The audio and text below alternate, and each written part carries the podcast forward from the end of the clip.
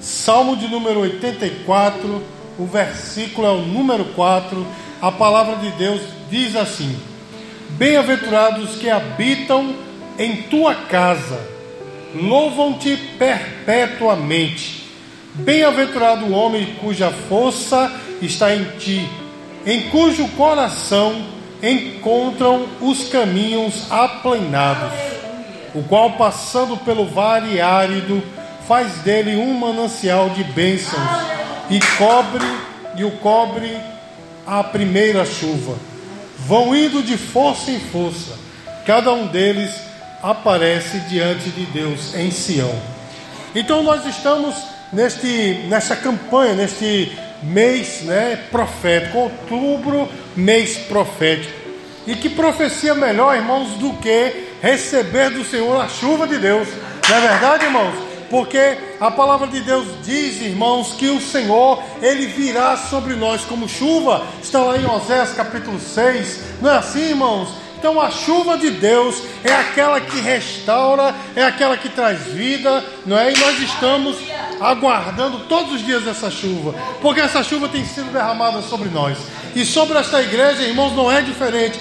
Quando eu digo esta igreja, estou falando deste povo reunido aqui nessa tarde. A chuva de Deus será derramada sobre nós. Eu quero ressaltar aqui, irmãos, uma expressão aqui do versículo 6 que diz assim: De bênção cobre a primeira chuva. Amém? Então, meus queridos, quem é que não quer ser molhado por essa chuva? Acho que todos nós, na verdade, não existe um ser humano né, que não queira ser molhado por essa chuva. Entretanto, meus queridos, para que essa chuva ela caia sobre nós, esse, segundo esse texto que nós lemos, há algumas prerrogativas, alguns requisitos, algumas coisas que nós precisamos fazer para que essa chuva realmente nos apanhe não é, de uma maneira cabal, de uma maneira total. Amém, queridos? E para que eu possa explicar realmente, né, para que os irmãos possam compreender realmente a palavra que Deus colocou no meu coração para ministrar nessa tarde, é necessário que nós entendamos o contexto em que esse salmo foi escrito, porque esse salmo, irmãos, ele faz parte de um conjunto de salmos que eram cantados quando o povo de Israel ia adorar em Jerusalém. Porque uma vez por ano todo judeu tinha que ir a Jerusalém para adorar a Deus. Então, judeus de todos os lados, irmãos, de todas as localidades se deslocavam para chegar em Jerusalém. Só que existiam alguns judeus, irmãos, que para chegar em Jerusalém passavam por um vale que em algumas Bíblias está dito que o nome do vale é Baca, Vale de Baca. Na minha tradução está Vale Árido. Em outras traduções diz Vale de Lágrimas. Este vale, meus queridos, ele é chamado de Vale de Lágrimas, justamente pelo fato, irmãos, de que era um vale muito árido, muito seco, era um vale pedregoso, era um vale difícil de atravessar, não se encontrava água naquele vale, havia muitas pedras. E os judeus, irmãos, quando passavam por ali, viam com animais carregados para poder chegar em Jerusalém. E como haviam muitas pedras, olha só, irmãos, eles tinham que tirar a carga dos animais para que os animais não quebrassem as suas patas e tinham que carregar nas costas essas cargas. E é por isso, irmãos, que é chamado de vale de lágrimas, porque é um vale difícil de atravessar. E eu sei que nessa tarde talvez há pessoas que estejam enfrentando vales como esse. O peso está terrível. Existem coisas que estão pressionando a nossa vida. Talvez, irmãos, seja um deserto que você não veja o fim. Mas nessa tarde, meus queridos, esta palavra é para nós que estamos enfrentando situação como essa, porque mesmo passando pelo vale de Baca, nós encontraremos a chuva de Deus. Então, irmãos, dito isso, o salmo ele era cantado quando o povo chegava lá em Jerusalém. Inclusive tem outro salmo que era cantado também, que eles olhavam assim e viam todos os judeus reunidos, eles diziam, ó, oh, quão bom e quão suave é que os irmãos vivam em união, né? Porque eles olhavam e diziam, poxa, aquele irmão enfrentou uma dificuldade para estar aqui, aquele outro ali enfrentou o vale de Baca, aquele outro enfrentou bandidos, mas estamos todos na casa do Senhor adorando a Deus. E é por isso que eles cantavam esses salmos. Mas, meus amados, eu me propus a falar nessa tarde sobre, de fato, a chuva de Deus, sobre como a chuva de Deus nos alcança. Irmãos, segundo esse texto, Existem alguns requisitos Os irmãos entenderam que o povo passava por uma, um vale de, de lágrimas, por um vale muito difícil de se é, transpor. Mas veja só, irmãos, o, o salmista aqui ele começa dizendo no versículo 4: Bem-aventurados que habitam na tua casa, louvam-te perpetuamente. O salmista escreveu isso, irmãos, porque ele não morava na casa do Senhor, porque ele tinha a oportunidade de poucas vezes estar na casa do Senhor. É por isso que ele diz: Bem-aventurados que habitam na casa do Senhor. Mas eu quero falar para você profeticamente nessa noite: a tua vitória está, meu irmão, e você está na casa de Deus, e você está na casa do Senhor. Algumas pessoas hoje têm a tendência de desprezar essa comunhão, de desprezar essa união, porque dizem: Ah, eu vou ser crente em casa. Não é assim, irmãos. Sobretudo depois desse período de pandemia, na nossa igreja, irmãos, tem famílias inteiras que não voltaram, ficaram em casa, não é? Alguns outros irmãos passaram dois anos depois da pandemia para poder voltar à igreja, porque as pessoas esfriaram, porque não sabem da, da profundidade, não, é? não sabem da unção, não sabe da bênção de estar na casa do Senhor. O salmista sabia, e é por isso que ele disse: Bem-aventurado aqueles que moram, que habitam na tua casa, porque louvam-te perpetuamente. Você tem essa oportunidade, quer ser tocado pela chuva de Deus, não perca a oportunidade de estar na casa do Senhor, porque todos os passos cansados que você dá em direção à casa do Senhor tem recompensa. Os irmãos pensam, meus queridos, que muitas vezes aí eu vou ali na, na igreja porque senão o pastor vai ligar para mim, vai encher o meu saco, vai ficar me cobrando. Meu irmão, nós não podemos pensar assim, porque se o pastor faz isso, se o líder da igreja faz isso, ou a pastora ou quem quer que seja lhe cobra a sua presença na igreja, é porque quer, quer ver você abençoado, porque a nossa vitória está em estar neste lugar, porque a Bíblia diz, irmãos, que quando duas ou mais pessoas estão reunidas em nome dele, ele próprio está presente. Irmãos, o Espírito Santo, ele habita em nosso coração, porque ele nos foi dado como selo. Ele representa a Trindade divina em nós. Mas quando nós nos reunimos como igreja, o próprio Cristo está em nosso meio. Ele está aqui agora, meu irmão. Só não sente quem não quer. Então, meus queridos, a tua vitória está em você estar na casa do Senhor. Irmãos, o versículo 5 ele continua: Bem-aventurado o homem cuja força está em ti, em cujo coração encontra os caminhos aplanados. Meus amados, eu falei aqui a respeito, estou falando aqui a respeito da chuva de Deus. E para a chuva de Deus, irmãos, nos tocar, nos molhar, nos atingir, nos alcançar, é necessário que nós tenhamos as forças renovadas. Mas tem aqui um segredo, segredo não, uma revelação neste salmo, revelação maravilhosa, que diz assim: em cujo coração encontra os caminhos aplainados. Irmãos, quando nós enfrentamos o vale de Baca, o vale árido, o vale de lágrimas, sabe, meu irmão, quem é que realmente encontra a vitória? Aqueles que seu coração já tem a vitória vencida. Eu vou explicar aos irmãos, porque tem pessoas, irmãos, que quando passam pelo vale árido, vale de lágrimas, a sua atitude é de reclamar, é de dizer: Deus, cadê as promessas? Não era para eu estar assim. Porque, Senhor, era para eu estar passando por um vale de bênção, mas não um vale árido. Irmãos, mas o salmista diz: aquele cujo coração encontra os seus caminhos aplanados. Sabe o que isso quer dizer, meu irmão? Ele pode estar enfrentando dificuldades, um vale cheio de pedras, mas no seu coração a situação já está resolvida, todos os caminhos estão desobstruídos. Você está entendendo, meu irmão? O segredo é esse: está enfrentando luta, está enfrentando vitória. Coloca no teu coração, mas Deus é comigo. Eu vou sair dessa situação. Essa luta não é para sempre. E assim as nossas forças serão é, restauradas. Irmãos, pode não parecer, né, pelo meu estado atual, mas na minha juventude eu fui um artista marcial, né? Quer dizer, eu pratiquei kung fu, pratiquei arte marcial. E uma coisa, irmãos, que se falava muito na academia, Quando eu praticava isso há uns 500 anos atrás, né? Eu ainda, ainda era magro e não tinha cabelos, cabelos brancos. Então, irmãos, era falado muito. Quando você for enfrentar um, um combate, não fique pensando, eita, o outro ali é grande. Eita, o outro ali, olha, o outro é, é sei lá, um mestre, eu sou só um faixa branca. Não, meu irmão. Entre na luta dizendo eu vou vencer. O outro é grande, mas eu tenho experiência.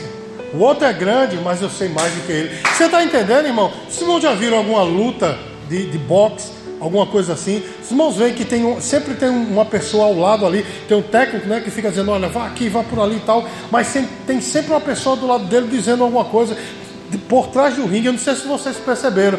Sabe o que, é que aquela pessoa fica dizendo? Fica dizendo, vai campeão, a luta é tua. Você vê, sabe por quê, meu irmão? Porque quando no nosso coração a vitória já está ganha, meu irmão, o resto é fácil. Você está entendendo?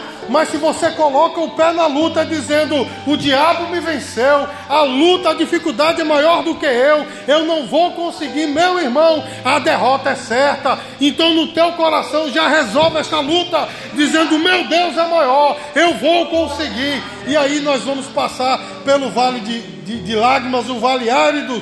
Meu caminho, meu, meus, meus amados, aqui no versículo 6, a palavra de Deus diz assim: o qual passando pelo vale árido faz dele um manancial de bênçãos, o cobre, de bênçãos o cobre a primeira chuva. Meus queridos, eu falei aqui que a vitória do crente está em estar na casa do Senhor. A vitória do crente está ele no coração, já ter a vitória ganha, por certo. E aqui, meus queridos, o salmista ele continua falando uma coisa tremenda. Por muito tempo, muitos anos atrás, eu pregava errado esse texto, porque eu dizia que o Senhor transformava o vale de lágrimas em vale de bênção, ou em manancial de bênção. Mas se nós observarmos bem o texto e o lermos com muito cuidado, nós vamos observar que quem transforma o vale de lágrimas em manancial de bênção não é o Senhor, somos nós. Olha o que é que diz o Salmo. Vamos ler mais, mais calmamente o versículo 6. O qual passando pelo vale árido faz dele um manancial. Quem faz um manancial, irmão? Aquele que vai passando pelo vale. E quem é que vai passando pelo vale? Sou eu e é você. Eu e você fazemos do vale um manancial. Pastor, como é que isso se dá, meu irmão? Vai depender muito de como você enfrenta a dificuldade. Eu tive um pastor na minha adolescência que ele dizia, ele pregava e muitas vezes ele dizia assim: a, a grandeza de um homem está em como ele enfrenta a luta. Porque, meu irmão, o camarada pode ser grande, forte, musculoso, né? ter muitos diplomas na parede, mas se diante da dificuldade ele esmorece, ele é uma pessoa pequena.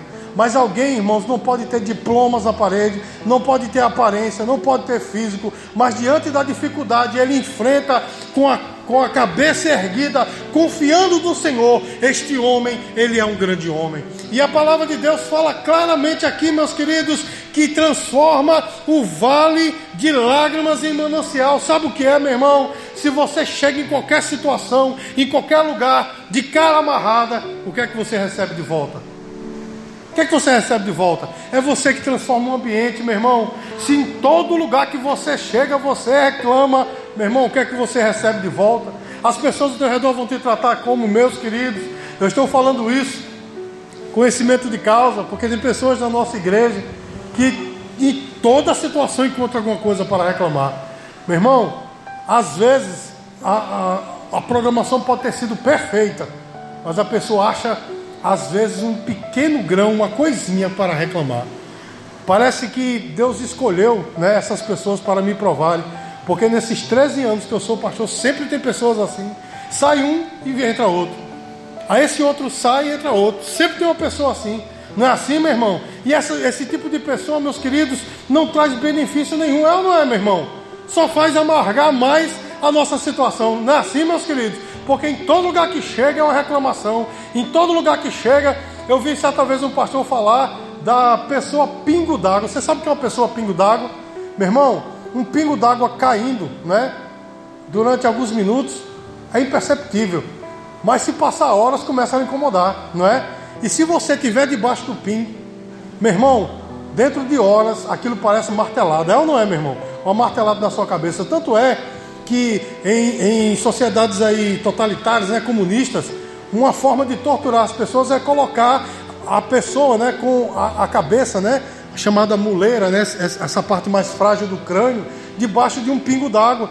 Então, dentro de minutos, a pessoa nem percebe, mas depois de horas, meus queridos, é igual martelada. Assim são pessoas desse jeito, que reclamam de tudo, que tudo está errado, que sempre olham o, o, o, lado mal da coisa, é como martelada na cabeça, meus queridos. Mas as pessoas que confiam no Senhor, as pessoas que têm fé em Cristo, sabem que a situação não é para sempre, e Ele mesmo transforma o vale de lágrimas em manancial de bênção, porque Ele diz essa situação é uma oportunidade para que eu possa ver Deus operar na minha vida. Esta oportunidade é uma oportunidade de Deus fazer um milagre. E nós começamos, irmãos, olhe, entendo o que eu estou falando, não é nós sermos irreais, mentirosos, né? A situação está rindo, dizer, não, tá bom. Não, não é só dizer de boca para fora, porque se for de boca para fora é mentira, mas se no coração você acredita que Deus é com você e que a situação vai melhorar, meu irmão, esse vale ele vai ser transformado no manancial. Você pode dizer glória a Deus por isso, meu irmão? Então, meu irmão, a partir de hoje, não seja mais uma pessoa pingo d'água, mas a partir de hoje, seja uma pessoa positiva, que confia no Senhor, que em toda situação diz: Está difícil, mas Deus está comigo. A luta é grande, mas Deus está comigo. Irmãos, olha só que coisa tremenda. A recompensa do Senhor, no versículo 6 ainda, a Bíblia diz assim: E de bênçãos o cobre a primeira chuva. Irmãos, quem é que faz chover? Quem é que faz chover? Quem é que faz chover, irmãos? Vamos lá dizendo todo mundo, Deus, vamos lá. Quem é que faz chover? Eu falei para os irmãos que quem transforma o vale de lágrimas em manancial somos nós, mas o único que pode fazer chover é Deus. Os irmãos entenderam que essa primeira chuva que cai sobre nós é uma recompensa do Senhor pelo fato de nós não sairmos da igreja. Você está entendendo, meu irmão? Pelo fato de nós é, termos no nosso coração o caminho aplanado, pelo fato de, mesmo passando pelo vale árido, nós o transformamos em vale de bênção, Deus nos recompensa com a primeira chuva, ou seja, a chuva que restaura todas as coisas. Meu irmão, nessa tarde é uma tarde profética, e eu quero dizer para você, meu irmão, se eu e você agirmos assim, confiando no Senhor, tenha certeza que a chuva de Deus vai te alcançar, a chuva de Deus vai restaurar a tua vida. Essa é a recompensa do Senhor, essa é a recompensa para aqueles que confiam em Deus. Irmãos, nós não perdemos nada confiando no Senhor, mas ao contrário, ganhamos tudo. Irmãos, eu estou falando aqui, estou me lembrando de um livro que eu li há muitos anos, há muitos anos, chamado Torturado pelo Evangelho. É um livro de um pastor romeno, já falecido, chamado Richard Humbro. Ele, ele era um pastor da Romênia, da igreja luterana, e ele foi preso pela, pela sociedade comunista, né? Pelo exército comunista. Ele passou 40 anos nas cadeias comunistas. Irmãos, o sofrimento dele é, é quase indescritível. O livro dele todo é, é, muito fantástico. Eu tenho ele em casa, eu não empresto para ninguém, porque ele é muito velhinho, ele está até sem, sem, uma das capas. Eu coloquei, fiz um migué lá, coloquei uma capa provisória, porque eu já ganhei ele já muito velho. Então, irmãos, é um livro que eu tenho muita, muita estima por ele. Irmãos, o sofrimento dele é quase indescritível zombando do Evangelho, para os irmãos terem noção, zombando do Evangelho, os guardas comunistas pegaram ele e mais alguns diáconos da igreja e colocaram eles para fazer uma santa ceia. Só que os elementos da ceia eram urina e fezes. Para os irmãos percebendo que tipo de sofrimento. Ele passou 40 anos assim. Tem até um filme, os irmãos procuram, tem um filme bem resumido, mas tem um filme sobre a história desse homem. Mas o que eu quero chamar a atenção aqui, irmãos, é sobre algo que tem no livro, mas não está no filme. É algo tremendo. No final dessa jornada de quase 40 anos, ele estava na cadeia, tuberculoso, cuspindo sangue, e ele, ele conta no livro que em dado momento, um dos soldados bateu na, na grade da cadeia, né? De onde ele estava, da cela onde ele estava, bateu com o cacetete e disse assim: Ei, meu irmão, deixa esse Deus, olha o que, é que ele te fez. Tu está preso a esses anos todinhos, você está magro, esquelético, espinho sangue, tuberculoso.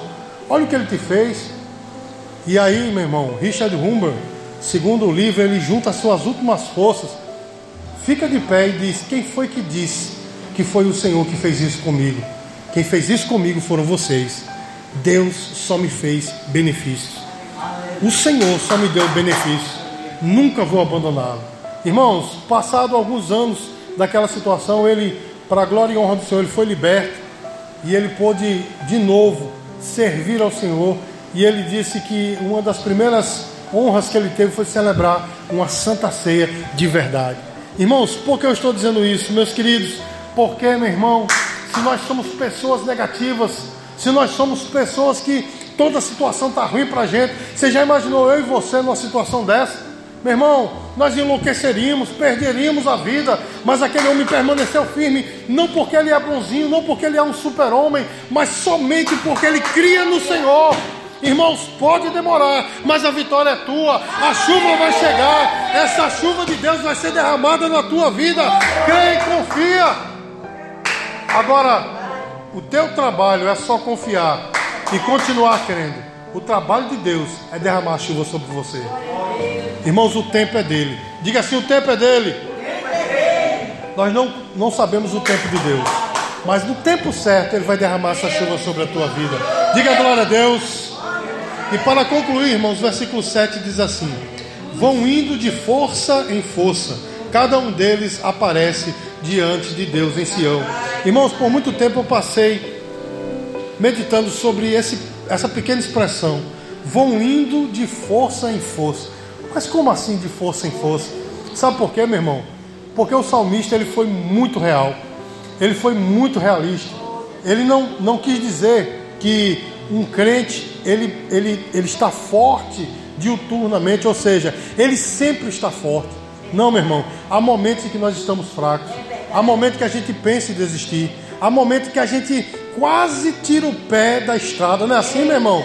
Mas aqui ele diz: vão indo de força em força, ou seja, Deus restaura a tua força, aí você anda por um momento, daqui a pouco vai chegando de novo aquela fraqueza, aí Deus vai restaurando, aí é outra força, aí você anda mais um pouquinho, aí daqui a pouco novamente, mas uma coisa eu sei, meu irmão, é o que eu estava falando com o pastor Vailton, crente, meu irmão, tem que andar a passo de tartaruga, ou seja, é devagar, mas nunca parando, é devagar, mas sempre. Tá entendendo, meu irmão? Não queira correr como algumas pessoas por aí, não. Você vai acabar caindo.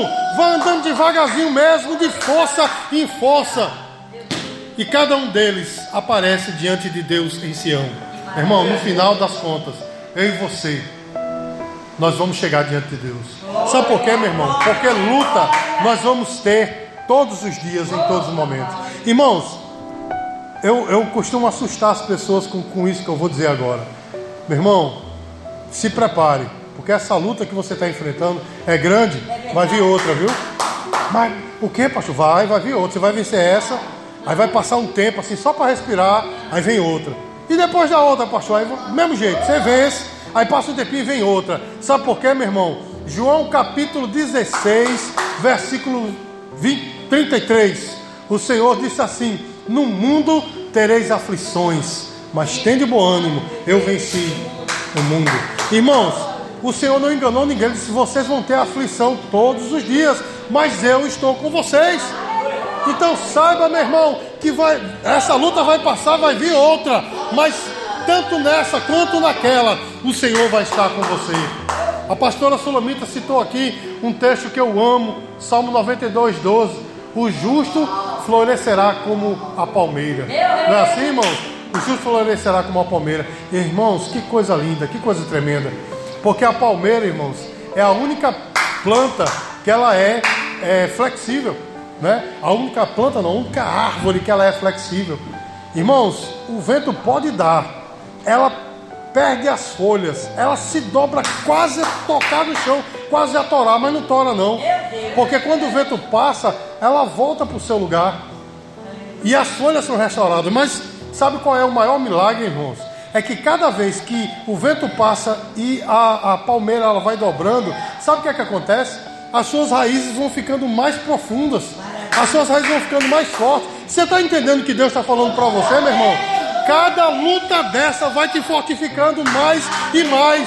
Vai chegar um momento que você vai dizer: agora vai torar, agora vai, vou perder tudo, mas não vai, não, meu irmão, porque Deus é contigo. Você é como a palmeira, você vai voltar para o seu lugar e a sua folhagem vai retornar, porque o Senhor é contigo. Diga glória a Deus, meu irmão. O Senhor é contigo, meu irmão. Então confie, confie e creia. Não esmoreça, não sobretudo nesse tempo tão conturbado que nós estamos vivendo. Porque o tempo está muito difícil, tá ou não está, irmão? O tempo está muito difícil. E pessoas mal intencionadas estão querendo, né, tomar o poder, né, fazer, fazer da nossa vida um caos como, como era no passado. Mas nós cremos, porque de uma coisa eu sei, meu irmão: Deus está no comando. E nada acontece que não esteja sob o seu comando. Agora, cabe a nós confiar e crer. E mesmo que nós passemos pelo vale de lágrimas, creia, meu irmão, vai transformando ele num vale, num manancial de bênçãos.